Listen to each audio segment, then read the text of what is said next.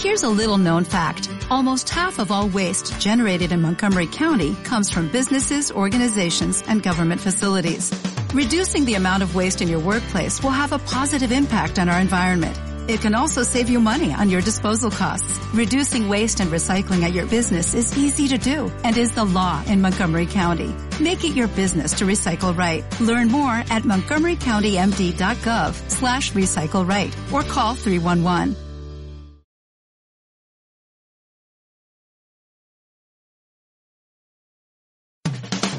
Programa tiene clasificación A, apto para todo público.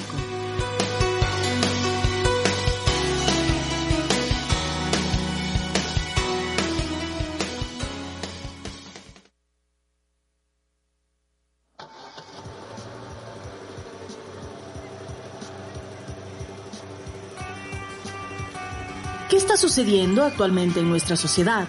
Analicémoslo junto a los expertos a través del periodismo de investigación.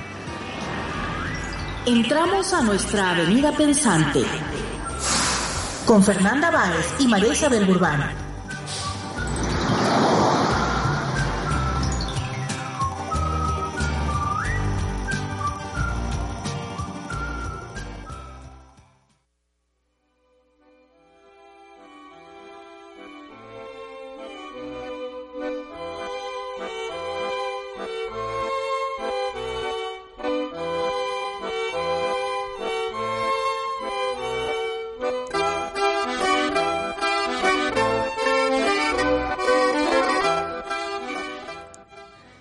Bienvenidos, amigas, amigos, nuevamente a un programa más de Avenida Pensante por radiolacalle.com. Mi nombre es Fernanda Báez y el día de hoy tenemos un tema bastante interesante que se ha hablado en todos los noticieros, en todos lados se comenta sobre el nuevo virus que azota a China y al mundo. Así que vamos a hablar sobre este tema con el presidente de Colegios Médicos de Pichincha. Y vamos con nuestro profundicemos. Gracias a la ISA por acompañarnos en controles del día de hoy. Bueno, eh, estamos en nuestro segmento profundicemos, estamos teniendo unos pequeños problemitas técnicos, pero lo importante es que estamos al aire. Así que bueno, bienvenido Víctor, eh, Víctor Álvarez, presidente de Colegios Médicos de Pichincha. Cuéntenos por favor explícanos un poquito qué es el coronavirus para quienes no lo saben, ¿no? Bueno, eh, muy buenas tardes, buenas noches, perdón, un saludo a toda la audiencia y un honor estar en este prestigioso medio que es muy reconocido por sus eh, publicaciones y por su información muy Gracias. veraz e independiente. Gracias. Bueno, eh, los coronavirus son eh, unos, unas, unos microorganismos que se los da el nombre por su forma de corona. Estos eh, generalmente están eh, ubicados o son, eh, se encuentran como reservorios a los animales y ocasionalmente puede haber una puede haber una infección de la una transmisión del animal al ser humano por una evolución del mismo virus. Sí, no, normalmente es una transmisión del, del, del animal hacia el ser humano que es no es no es frecuente, es relativamente rara, pero eh, algunos virus han mutado este ya es el tercer virus que lo tenemos, que ha mutado en, en Asia, el virus del SARS, el virus, el, otro, otro, virus, coronavirus que afectó a, a, la, a, la, a la región del Medio Oriente. Entonces, eh, estos virus cambian de, de reservorio y al cambiar de reservorio en el nuevo reservorio mutan. Es decir, cambian y sale y se con, contaminan al ser humano y en el ser humano ya se transmite de hombre a de ser humano a ser humano. Se transmite uh -huh. especialmente por las gotas de saliva son ese, esa esa es la transmisión. Aunque algunos pueden trans, trans, eh, eh, transmitirse por fluidos por secreciones eh, por eh, incluso el semen etcétera. Entonces estos virus específicamente el virus de la nueva neumonía, la neumonía de Wuhan, que se lo, se lo de Wuhan, que se lo llama ahora, se lo denominó el 200, el, el virus, el Nobel eh, coronavirus. 2019 porque apareció en, en, el mes de diciembre de 2019 en esta ciudad de China que aparentemente estuvo como retuvo como reservorio a un murciélago después pasó a una serpiente y en la serpiente fue donde mutó y tuvo estas características virulentas para ser transmisible de ser humano a ser humano. Este virus es un virus que tiene un periodo de incubación de, de, de, me parece 6 hasta 14 días. Tiene la característica eh, en el cual eh, la, puede ser transmisible, eso lo están investigando y aparentemente es una de las teorías que puede ser transmisible en esta fase de incubación, es decir, cuando el paciente no tiene síntomas, que eso le da la más peligrosidad. También se ha detectado que este virus es un virus muy virulento, o sea, es, es, un virus que se transmite con mucha facilidad y con mucha velocidad, pero hasta el momento, hasta el momento, los niveles de mortalidad no son tan altos. En algunos estudios llegan a 1.5, en otros 2.5 y en otros hasta 10% comparable con el eh, con las eh, la epidemia del SARS que eso fue en China que es otro eh, como es coronavirus. y el MERS el SARS tenía una mortalidad de en torno al 10 15% y el MERS que está en la península arábica una mortalidad del 35%. Bueno, pero estamos hablando como usted lo decía de un virus que se cree que se puede transmitir en el momento de incubación sin que la persona presente síntomas. Y ya se han generado eh, casos, no solo en China, sino en otros 14 países, de que realmente está comprobado que existe el coronavirus, pero no podemos asegurar o no asegurar que existe aquí por el paciente que está precisamente en el Eugenio Espejo. ¿Qué es lo que sucede? ¿Qué, qué es lo que está haciendo el Ministerio de Salud? Bueno, este hay que aclarar. O sea, tampoco hay que, no vayamos a la situación de crear caos o pánico. Pánico, Estos coronavirus pueden comportarse de varias maneras. Pueden comportarse solamente como procesos gripales eh, simples, y pasajeros.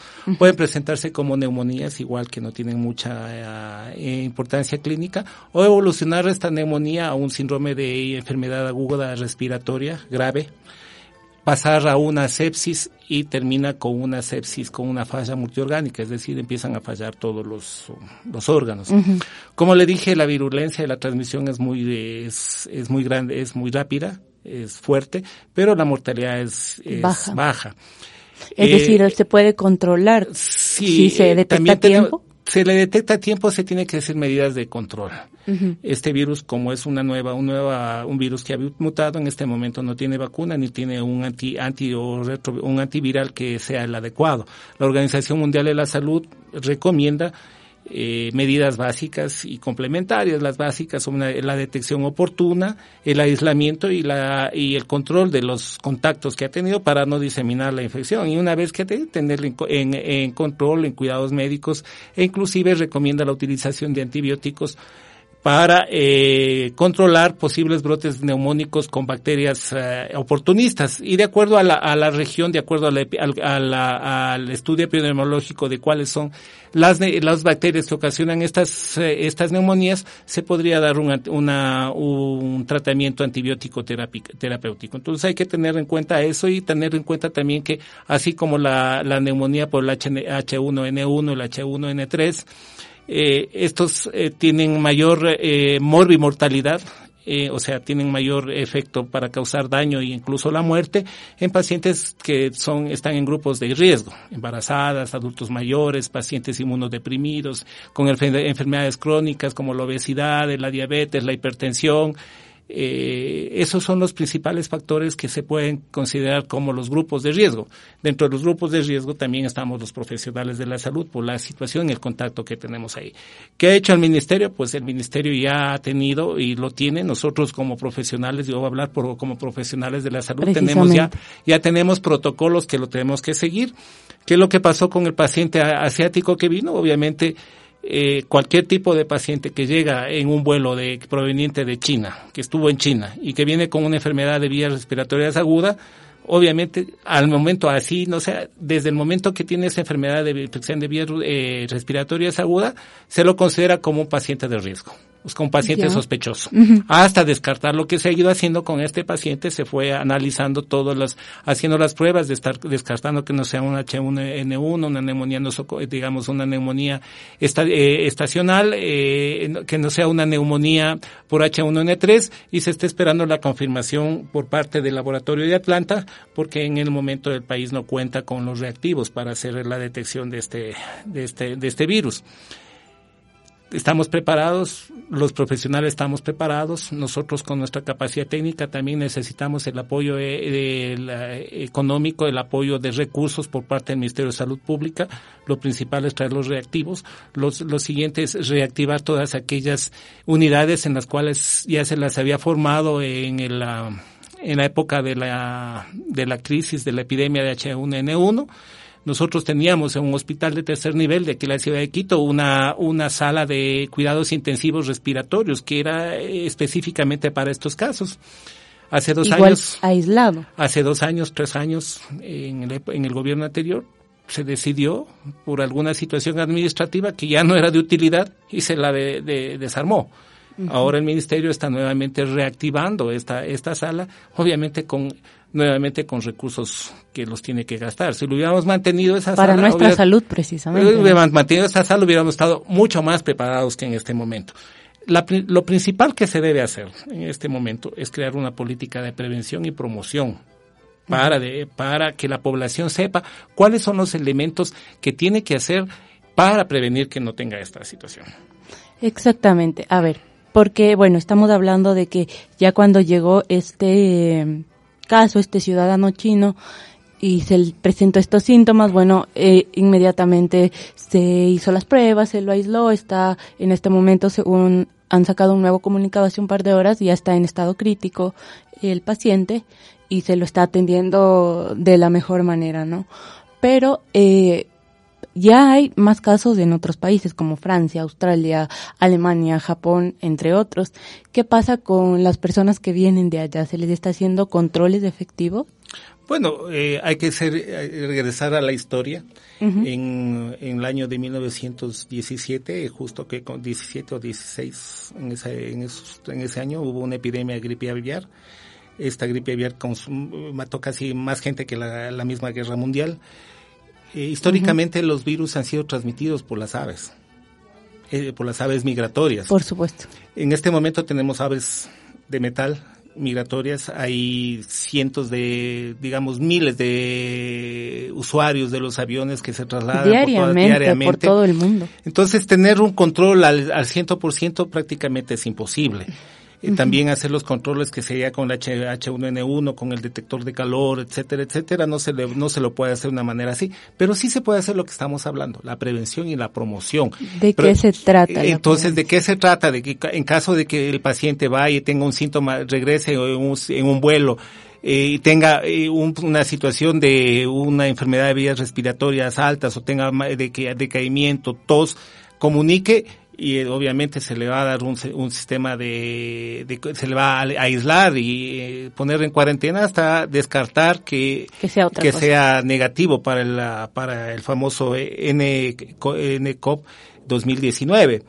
Entonces, ¿qué es lo que hacemos ahí? O sea, es prevención, o sea, tenemos que hacer más que, que nada promoción y prevención. ese es la, ese es el pilar, el, el, digamos, el pilar de un sistema de salud adecuado no solamente eh, digamos hablemos de este problema de crisis de la de la de la posible el posible, el posible paciente caso, el, confirmado que todavía no lo es sino que tiene que ser en toda la situación de la práctica médica que se tiene que dar más enfoque a la prevención y a la promoción de la salud que al aspecto curativo en serio, y resulta incluso más económico en ese sentido. En una entrevista anterior incluso hablábamos del tema precisamente aquí en Radio La Calle eh, con usted conversábamos de este tema, ¿no? Que eh, falta mucho lo que es la prevención y muchas veces ya se llega al hospital ya cuando están, o a los centros de salud, ya cuando la gente está mal, llega ya con el problema de salud en sí, no porque se previene, no solo como usted lo dice de este virus en específico, sino desde una gripe que se puede convertir en una pulmonía y luego en una neumonía,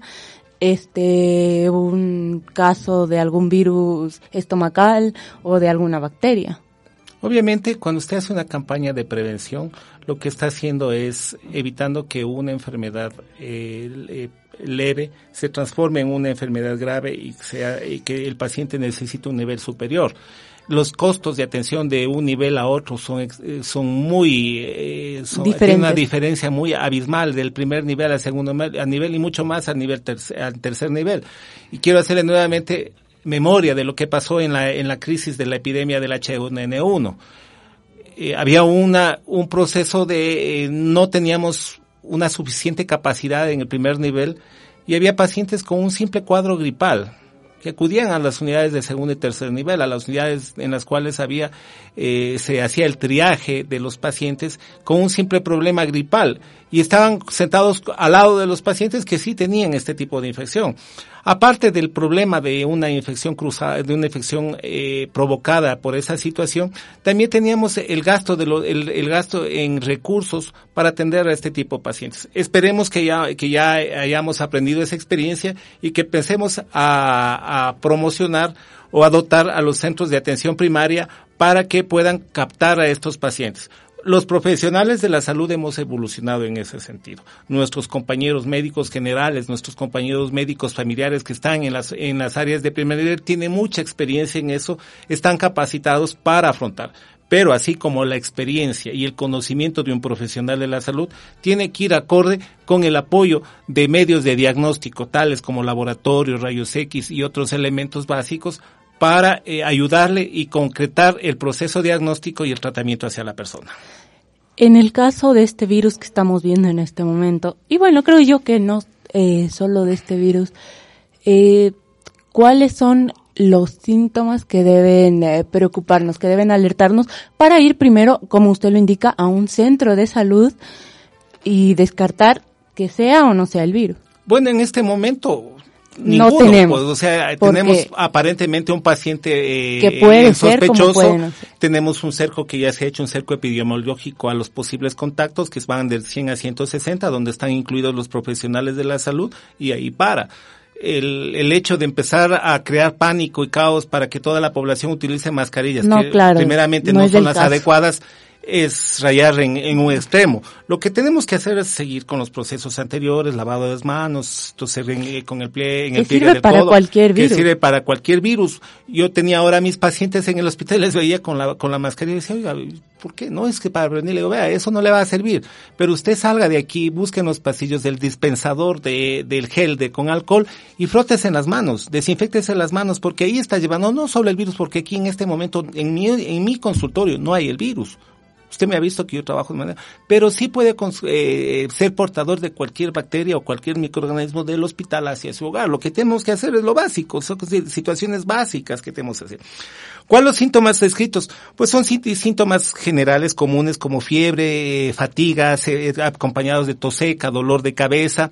Y lo más importante es cuando ya existe una dificultad para respirar. Entonces, cuando existe una dificultad para respirar, ya es, hay una, podemos decir, hay un compromiso en la vía respiratoria que está haciendo que el paciente tenga dificultad y que tenga que hacer eh, una respiración más forzada, más continua. Y ahí eh, existe un pequeño aparatito que no vale más de 30 horas se llame el, el, para que mide la saturación del oxígeno y usted tiene una saturación de más de 90, el paciente puede tranquilamente a su casa. Si tiene menos de 8, menos de 90, 80, 84, menos de 80, el paciente ya es de riesgo y tiene que ser atendido a un nivel superior. Realmente es muy bueno saber esto directamente de las manos de un médico porque como usted lo dice se ha generado mucho pánico en la en la población, ¿no? Esto de andar con mascarillas, de no querer salir de casa, incluso se ha escuchado no querer mandar a los niños a las escuelas por este temor, pero todavía no no sabemos si existe en el país este caso. No sabemos, todavía no tenemos un caso sospechoso. Entonces no que para mañana se tendría el Mañana esperemos que se cumplan las 48 horas, estamos en las 72 horas eh, que nos dijeron en Atlanta o las 48 horas que dijo la ministra, porque sabemos que la primera muestra salió negativa, o sea, eh, no fue la adecuada, se mandó la segunda muestra, creo que fue el día domingo y esperamos que el día de mañana se, sean las, las 72 horas o las 48 horas. Y bueno, tenemos que esperar a ver. Y si sale positivo, pues la situación hay que seguir con las mismas situaciones. No, no se puede cerrar un hospital, no se puede alarmar a la población. Sí se ha hecho medidas extremas en China. Eh, en este momento hay una cuarentena que tiene más alrededor de 51 millones de habitantes en los cuales no pueden salir. Es porque ya están detectados los focos y dónde inició. Y eso es para que no se vaya a multiplicar en ese sentido. Pero tener un paciente que sea positivo es lo mismo que tener, hemos tenido 10, 20, 30 pacientes con H, 1 n 1 Entonces lo que tenemos que hacer es trabajar, cumplir con los protocolos y sobre todo seguir las, las, eh, la información oficial no estar eh, siguiendo los rumores, los memes, todas esas situaciones que están fuera de la realidad. Creo que lo primero es confirmar, o sea, eh, eso como periodistas aquí en Radio La Calle lo mantenemos muy presente, o sea, no crean eh, cualquier cosa que ven en Facebook, cualquier cosa que les pasan por WhatsApp, eh, siempre verifiquen de dónde sale la fuente, sale del Ministerio de Salud, eh, sale de algún ente oficial, entonces podemos creerla. Mientras tanto, no, porque se genera un caos bastante fuerte en, en la población y que todavía no tiene un motivo. Sí, mire, con el debido respeto y con respeto que lo tengo al paciente y a todos los pacientes, lastimosamente a, a este paciente con sospechoso del coronavirus ya lo han matado más de 20 veces. Claro. Han salido publicaciones incluso, incluso falsificadas. Que que lo han que, que ya, ya, murió, se ha muerto, que, que- ya murió desde ayer, desde ayer en la, en la tarde. que ya confirmaron también se ha dicho. Incluso he visto publicaciones de gente que dice, bueno, eh, ya los chinos no deben entrar a este país, ya que se vayan todos. Pero o sea, Ese, eso es lo que Es se está demasiado. creando con este tipo de informaciones erróneas, con este tipo de informaciones falsas, que lo único que quieren es crear caos y conmoción y pánico en la población. Hoy habían rumores de que en el hospital Eugenio Espejo se estaba, no se permitía entrar a los pacientes, que a los familiares se les hacía bañar, que se está obligando a comprar las, las mascarillas, que no se está atendiendo. Mire, usted puede salir hacia aquí al frente, usted sale a la terraza y, y ve que las actividades del hospital eh, son están normales. Sí, así es. Nosotros estamos trabajando normalmente. Hoy una paciente me llamó y me dijo, doctor, yo tengo un examen de sangre el 7 de febrero, ¿será que puedo ir por la crisis que tiene el hospital? Dije, señora, por favor, no hay ninguna crisis. Cuidado, vaya a ¿Cuál perder ese, ese turno. Usted tiene que ir a hacerse el examen. Nosotros estamos trabajando y nos ponemos como ejemplo los profesionales de la salud que estamos trabajando de una manera normal en las instituciones de salud de primero, segundo y tercer nivel a nivel nacional. ¿Por qué? Porque no existe ningún tipo de riesgo en este momento y cuando existe el, riesgo, el tipo de riesgo, la autoridad sanitaria tendrá la obligación de comunicar a la población. ¿Quién tiene que comunicar mañana o pasado mañana que el, resultado del examen realizado en Atlanta es positivo o es negativo? Es la autoridad sanitaria. No es los medios, el, los- el chat, el Twitter, el Facebook. La autoridad sanitaria porque ella es la única que está. Pero los profesionales de la salud también estamos capacitados para Por dar este tipo de explicaciones de acuerdo a lo que nosotros tratamos a nuestros pacientes. Tampoco estamos restringidos y no podemos, eh, no se nos puede prohibir que nosotros tengamos una posición basada en, en, en, en nuestro conocimiento, en nuestra experiencia y en nuestro trabajo en el que podamos decir, sí, el paciente se encuentra en mal estado, el paciente yo lo estoy atendiendo, el paciente se encuentra en mal estado, está vivo, no ha muerto. Entonces sí eh, debe haber quiénes son los voceros oficiales. Obviamente es la, es la, la ministra de El Salud, que es la autoridad sanitaria, pero también quien tiene que comunicar esa información hacia la ministra son los médicos que estamos trabajando frente al paciente. Eh, De ahí tiene que salir la información oficial y veraz, porque si también se llega la información hacia los niveles superiores de otros mandos que no están frente al paciente, que simplemente están sentados en el escritorio, Incluso eh, la ministra en un comunicado señaló que bueno que eh, la Federación Médica Ecuatoriana había dicho que hay un caso en Guayaquil, caso que no, según el Ministerio de Salud no existe y no se lo ha corroborado. El único que este, está sospechoso todavía es el que existe aquí en Quito. Yo he conversado con el presidente de la Federación Médica. El presidente de la Federación Médica me ha manifestado que en ningún momento la Federación ha, ha- ha Entonces es otro rumor. Es otro rumor, lastimosamente es en ese sentido. Y por eso nosotros como colegio médico estamos ah, eh, eh, haciendo una, un- una ruta en los medios para desca- para eh, manifestar y descartar todos aquellos rumores que se está haciendo. Precisamente. No es te- muy importante. Esto te- este- esta información tiene que ser una información técnica, no tiene que tener ningún tipo de eh, visión política, ni visión personal, ni de un grupo o sector. Tiene que ser una, una información eh, basada en hechos, en evidencia científica, que no cree caos en la población, que no cree pánico en la población y que lo único que manifieste ese trabajo que hacemos los profesionales de la salud frente a los pobladores y a, los, nuestros pacientes.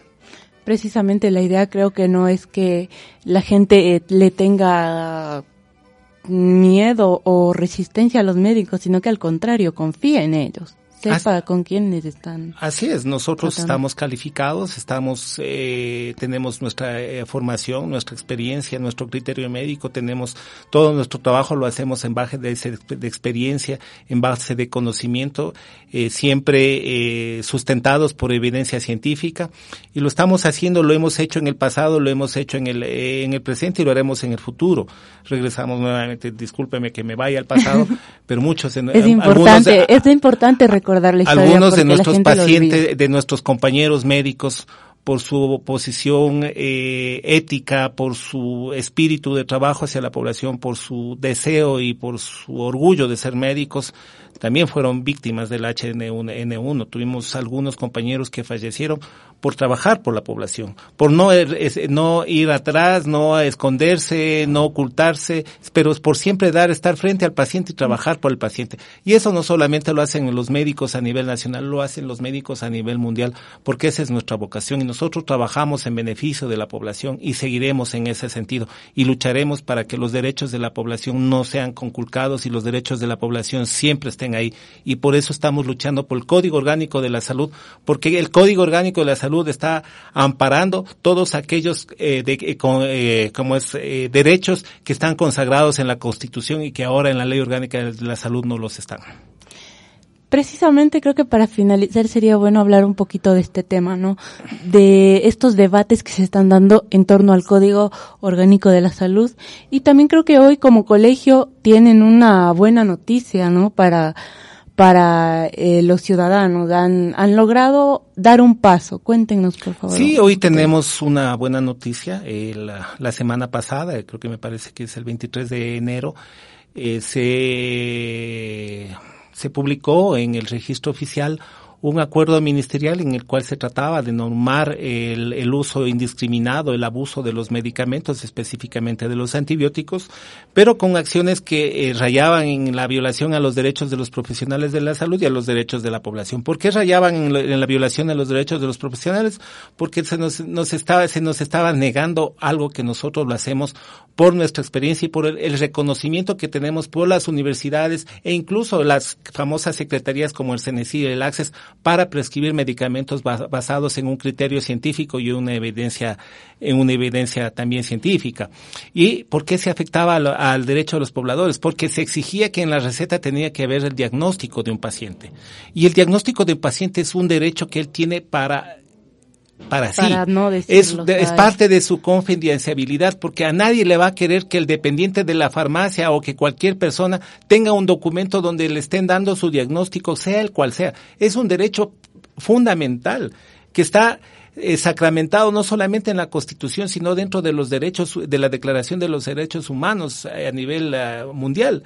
Entonces, hicimos esa situación. El día de ayer nosotros publicamos un comunicado de una manera muy, muy respetuosa, porque en eso también somos muy respetuosos de la autoridad y la combinábamos a que derogue, solicitábamos a que derogue, solicitábamos, no exigíamos, solicitábamos porque creíamos que era una acción en la que no debía haber una exigencia, sino una, una solicitud para que de acuerdo a un diálogo se llegue a eso.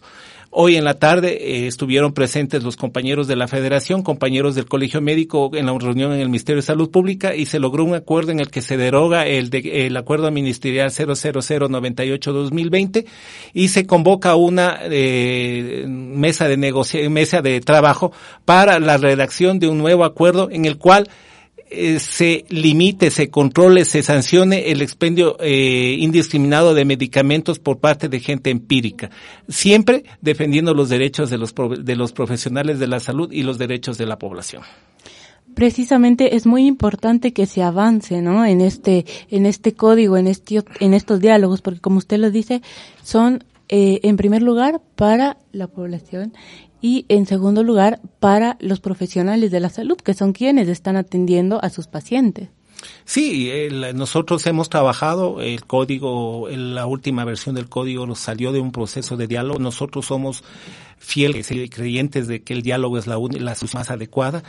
Eh, lastimosamente eso se, se, ha quedado en, en la Asamblea Nacional, se suspendió hace creo que ya ocho meses, nueve meses, la, el segundo debate, la votación del segundo debate y estamos igual que el cuento de Pedrito y el Lobo.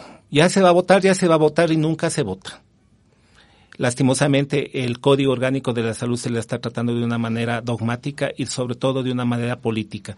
Está siendo un botín eh, utilizado por ciertos sectores políticos para lograr acuerdos o para suspender. Ya tuvimos una, una votación fallida porque algún un grupo parlamentario puso una condición para votar un código. Un código que no es político, es un código técnico que favorece, eh, que respeta los derechos de la población, respeta los derechos de los, eh, de los profesionales de la salud y en ningún momento es un código que está a favor del aborto ni a favor del consumo eh, indiscriminado y recreacional del cannabis.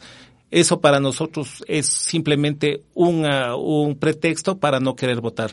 Y nos hacemos y hacemos en esta, mediante este medio de comunicación la pregunta, ¿por qué los artículos de la reforma del Código Orgánico Integral Penal referentes a la comercialización, siembra, producción y distribución del cannabis no medicinal pasaron sin ningún problema y en el Código de la Salud que, lo, lo, que se hace es regular. Todavía tiene trabas dicen que todavía está en ese sentido.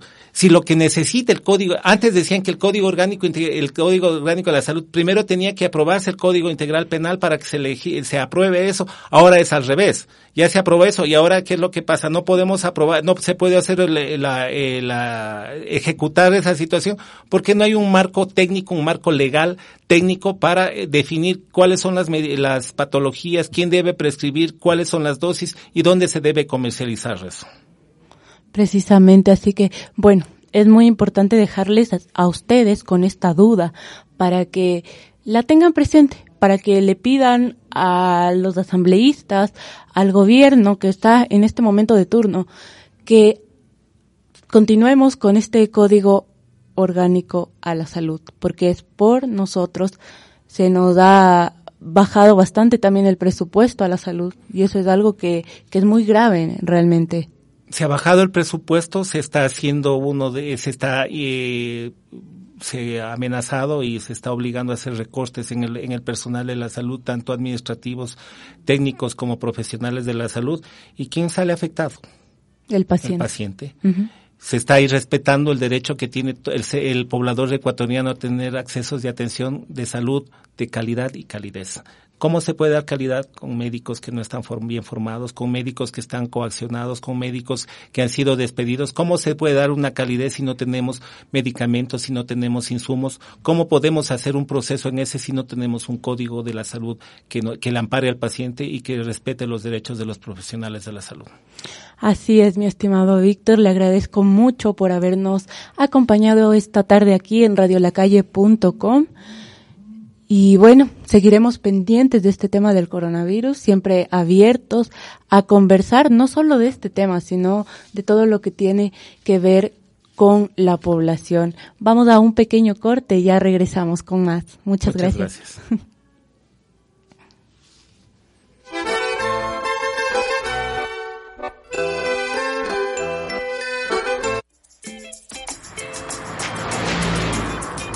a un pequeño corte. Quédate pensando en lo que nos cuentan los expertos.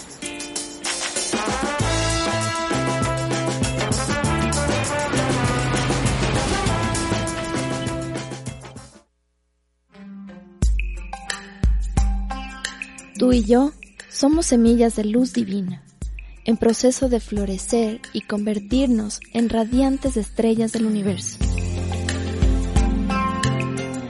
Permítete cambiar tu vida por luz. Duré tu espacio espiritual. Todos los miércoles a las 10 de la mañana por radiolacalle.com. Juntos en la dirección correcta.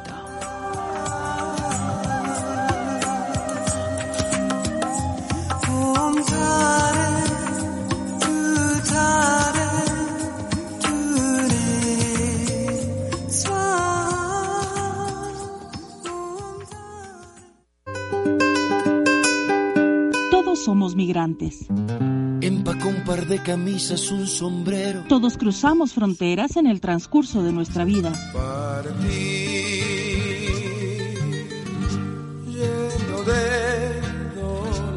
Tu voz migrante con Esther Cuesta un espacio para intercambiar experiencias, responder a tus inquietudes e informarte sobre tus derechos y los de tu familia como migrantes y retornados.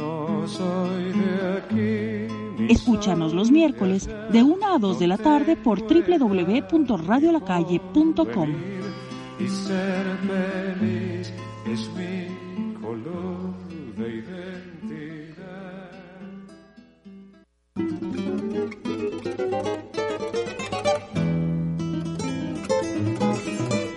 De frente y de perfil, tu historia a través de la música.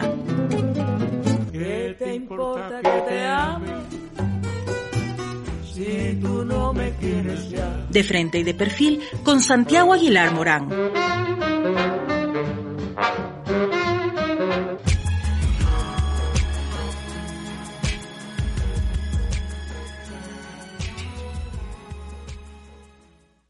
Fin del espacio publicitario.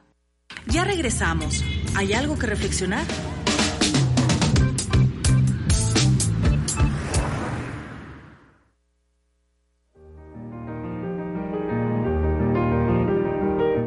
Es hora de nuestra obra maestra. Las novedades culturales de esta semana.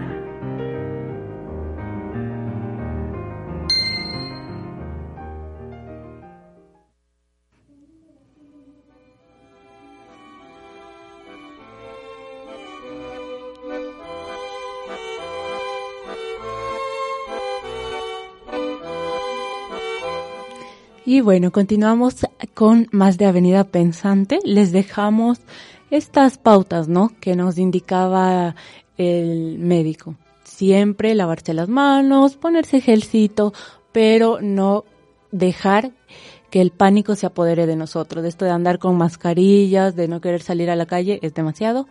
Así que bueno, para cualquier virus, para cualquier enfermedad, lavarse las manos, ponerse gel y si es que ya vemos que tenemos algún síntoma de enfermedad respiratoria en general, bueno, acudir a un centro de salud para ver qué es lo que sucede con nuestro cuerpo. Muchas veces puede ser una gripe, una pulmonía, una faringitis, así que es importante mantener la calma sobre todo. Ya estamos en nuestra obra maestra y vamos a comenzar con el tema I Wish. Este tema sale el 22 de enero de 1977 y es un tema de Stevie Wonder, bastante famoso. Y lo ponemos porque en una fecha como hoy llega al número uno de las listas Billboard. Así que vamos a escuchar I Wish y ya regresamos.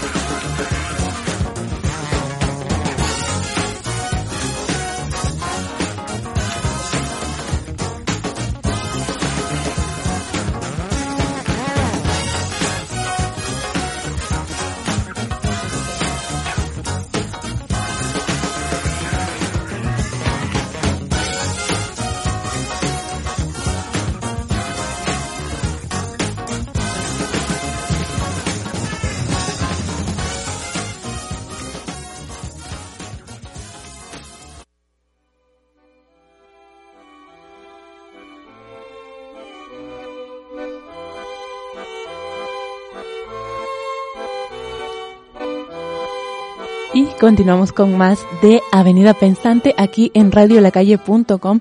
No se olviden de seguirnos en nuestras cuentas de Facebook, Instagram y Twitter porque encontrarán la información más actualizada precisamente para la ciudadanía. Así que radiolacalle.com, ya lo saben. Igualmente, bueno, eh, les voy a presentar otro tema musical que también va acorde a la fecha y es que un 28 de enero de 1956 tiene lugar la primera aparición de Elvis Presley en la televisión estadounidense.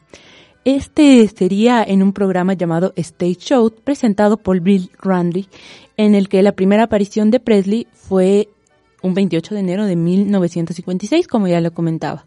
Interpretó varias canciones y durante las siguientes semanas haría cinco presentaciones más.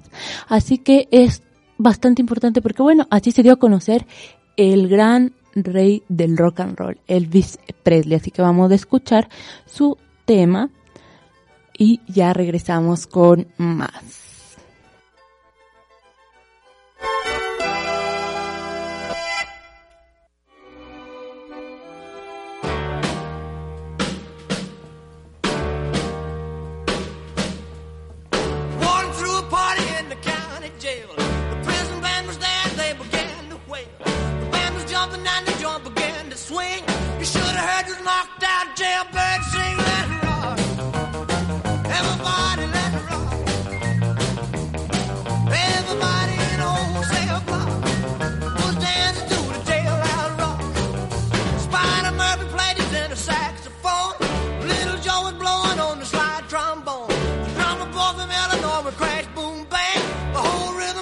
was a purple gang that robbed everybody.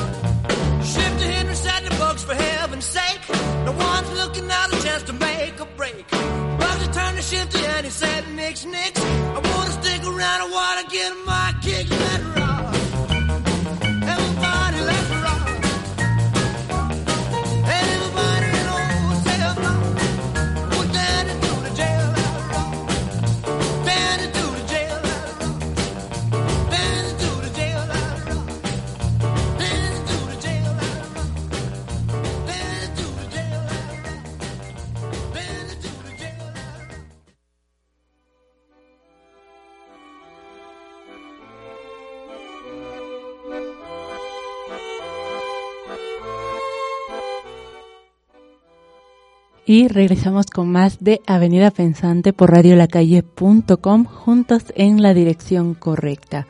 Estábamos escuchando el tema Jailhouse Rock de Elvis Presley, un tema que de seguro lo han bailado, lo han escuchado y lo han disfrutado. Elvis Presley es un artista que realmente vale la pena.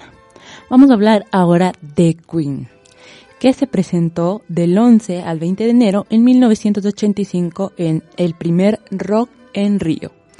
Tuvo lugar en Río de Janeiro, Brasil, y concretamente para este evento se dispuso realmente un área de 250 mil metros cuadrados bautizada como la ciudad del rock en la zona del oeste de la ciudad de Río de Janeiro.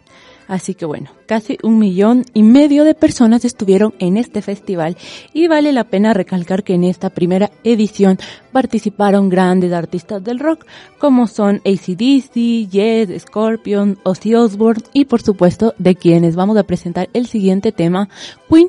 El tema que vamos a presentar es uno de los más conocidos y realmente uno que me encanta, Bohemian Rhapsody. Ya regresamos con más aquí en radiolacalle.com y si quiere escuchar el tema y está viéndonos a través del Facebook Live, vayan a la página web, ya lo saben.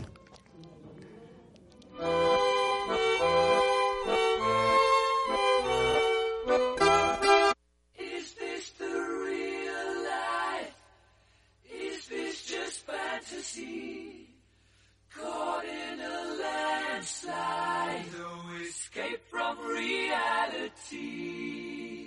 Open your eyes, look up to the skies and see.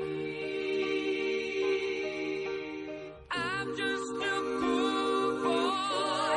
I need no sympathy. Because I'm easy come, easy go.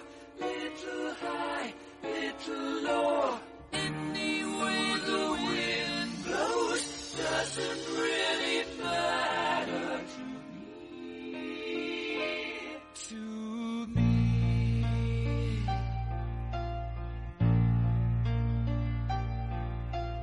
Mama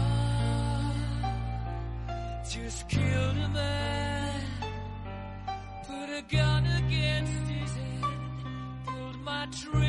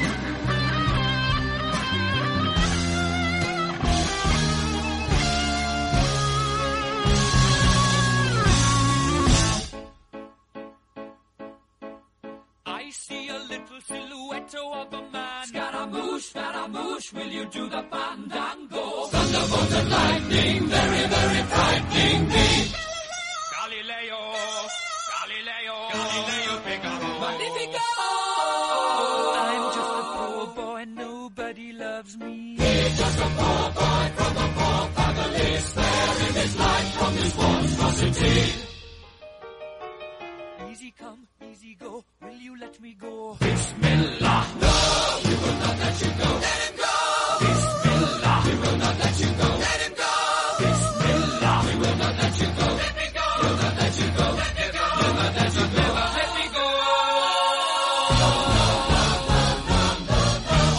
Mia, mamma mia. Mamma mia, let me go. Beelzebub has a devil put aside for me. For me. For me.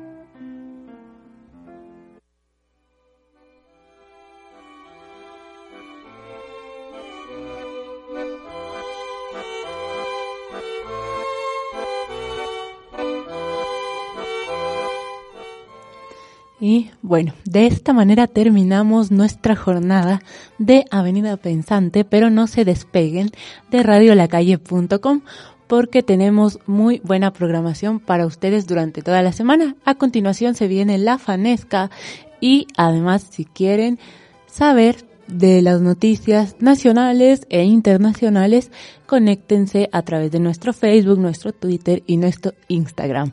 Mi nombre es Fernanda Báez, me despido de ustedes y conmigo será hasta el próximo martes.